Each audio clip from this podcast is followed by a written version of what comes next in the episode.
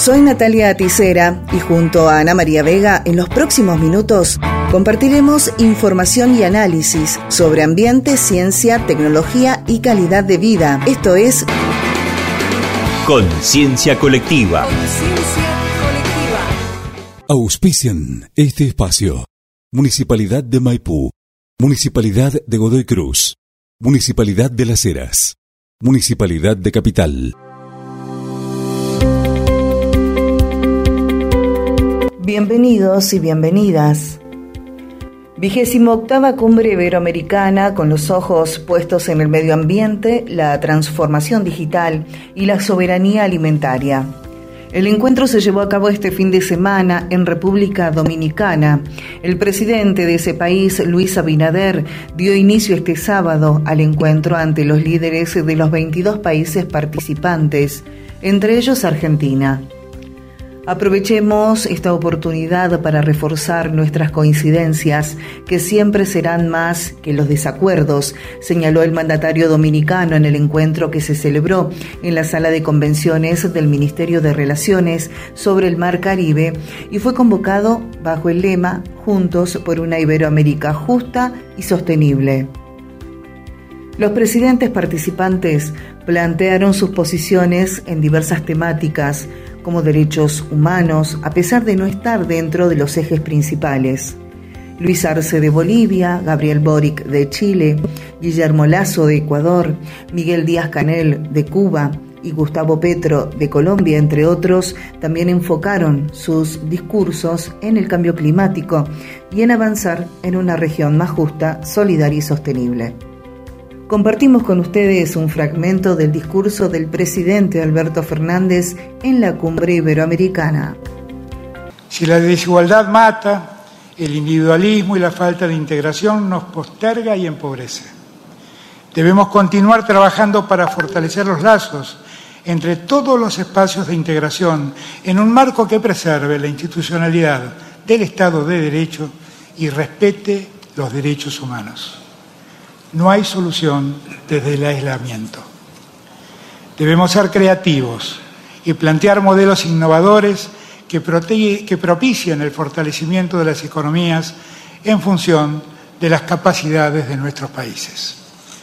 En materia de seguridad alimentaria y transición energética, la mejora de los niveles de productividad, así como la integración de las cadenas logísticas y de valor, deben incorporar la discusión sobre la inversión y la transferencia de tecnología como palancas del fortalecimiento del sistema alimentario y energético global. Proyectos como el desarrollo del litio, del hidrógeno verde, la agricultura familiar y los avances en ciencia, tecnología e innovación requieren un esfuerzo de cooperación importante. El destino deseado no es un regreso al pasado. Tenemos materias primas que debemos ser capaces de industrializarlas para que nuestras exportaciones se potencien. Debemos vincular las cadenas regionales de valor e identificar nuevas cadenas de suministro seguras. En este campo, América Latina y el Caribe presentan un activo y una oportunidad ante el mundo.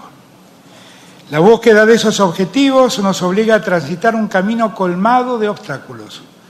Asistimos a un escenario internacional caracterizado por elevados e insostenibles niveles de endeudamiento que condicionan el crecimiento de nuestros países. Las tasas y sobrecargos que el Fondo Monetario Internacional impone a países endeudados resultan abusivos. Esta realidad colisiona con esa arquitectura financiera internacional que antes ya cuestioné. Es necesario acrecentar la transparencia de las instituciones financieras internacionales y abogar por un mayor acceso a facilidades crediticias, a fin de impulsar el crecimiento y el desarrollo antes que la especulación. Asistimos también a una amenaza creciente. La crisis climática pone en crisis la vida de nuestros pueblos y el desarrollo de nuestras economías. El Caribe se ve expuesto al avance de las aguas del mar mientras soporta huracanes inclementes. El resto de América Latina también sufre. Hoy golpea a la, Argentina una sequía histórica que compromete a productores, impacta sobre el valor de los alimentos y restringe recursos financieros esenciales para la recuperación económica y de ingresos de nuestra gente. La Argentina se encuentra comprometida con la implementación del Acuerdo de París. Avanzamos en la transición hacia energías renovables, la adopción de energías limpias para la reducción de emisiones, así como la erradicación de la deforestación ilegal y la restauración de los ecosistemas. Para alcanzar tal cometido a nivel global, la arquitectura de financiamiento climático multilateral debe ser justa, transparente y equitativa, basada en el principio de responsabilidades comunes pero diferenciadas. No tenemos nosotros la culpa de semejante crisis climática. La situación global que nos tocó vivir durante la pandemia puso de manifiesto que resulta esencial seguir promoviendo la transformación digital de nuestros pueblos. Esta transformación y la velocidad a la cual se desarrolla dependen en gran medida del avance que se logre en reducir al máximo las brechas digitales. Esto conlleva un gran esfuerzo para encauzar las políticas públicas hacia aquellos sectores en situación de vulnerabilidad que requieren acciones inmediatas. Deseo agradecer a los jefes de Estado y de Gobierno de los países iberoamericanos y a los representantes de los Estados miembros por el comunicado especial sobre la cuestión de las Islas Malvinas. Agradecemos profundamente el permanente respaldo al llamado a la reanudación de las negociaciones bilaterales con el Reino Unido conforme con las resoluciones de Naciones Unidas y otros foros internacionales. Vaya mi más profundo agradecimiento a la hermana República Dominicana por el esfuerzo en la organización de este vigésimo octavo cumbre iberoamericana y por la hospitalidad con que siempre nos ha recibido.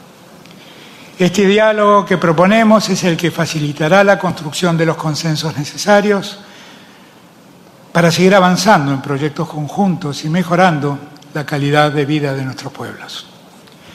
La integración y la igualdad son nuestros objetivos.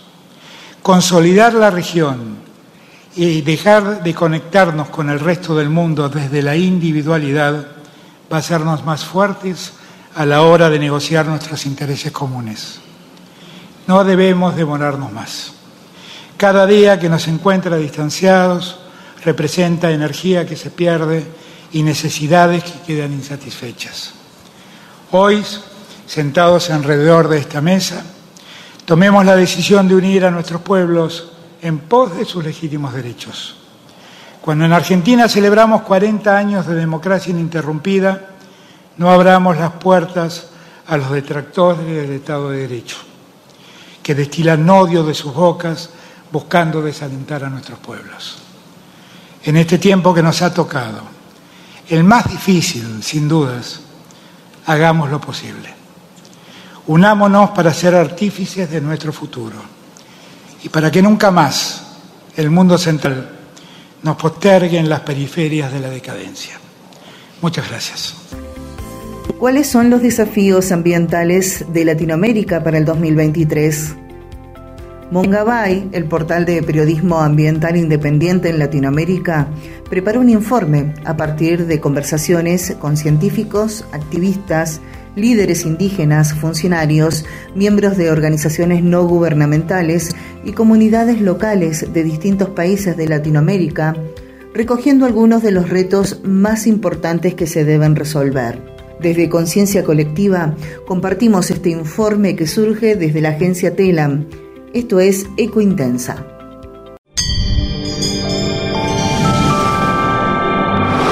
son los desafíos ambientales para Latinoamérica en el 2023. Mongabay, el portal de periodismo ambiental libre en Latinoamérica, realizó un informe haciéndole entrevistas a distintos referentes en materia ambiental de países de la región y recogió cuáles son esos desafíos. Empecemos por Colombia. En este caso, uno de los desafíos más importantes es ponerle un freno a la deforestación, pero también proteger a los líderes ambientales, sociales e indígenas. En el caso de Perú, teniendo en cuenta el contexto de crisis social y política, uno de los desafíos más importantes es que los gobernadores locales integren las cuestiones climáticas y ambientales dentro de sus planes de inversión. En lo que respecta a México, cabe resaltar que este país tiene uno de los índices más altos de asesinatos a personas defensoras del ambiente y de los territorios de la última década.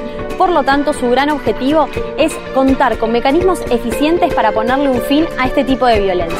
En cuanto a Bolivia, la deforestación sigue siendo uno de sus mayores problemas. Cabe resaltar que en el 2021 y 2022 los índices de deforestación fueron de 250.000 hectáreas por año. En Chile se volverá a redactar y presentar una nueva constitución y los temas ambientales seguirán estando dentro de la discusión. Finalmente, en nuestro país, detener la deforestación y poner en marcha mecanismos de mitigación del cambio climático son algunos de nuestros principales objetivos. Para ello necesitamos seguir reclamando por una ley de humedales consensuada, por un correcto cumplimiento de la ley de bosques y además poner en marcha el Plan Nacional de Adaptación y Mitigación para el Cambio Climático. Informate y acordate que nunca es tarde para cambiar de hábitos.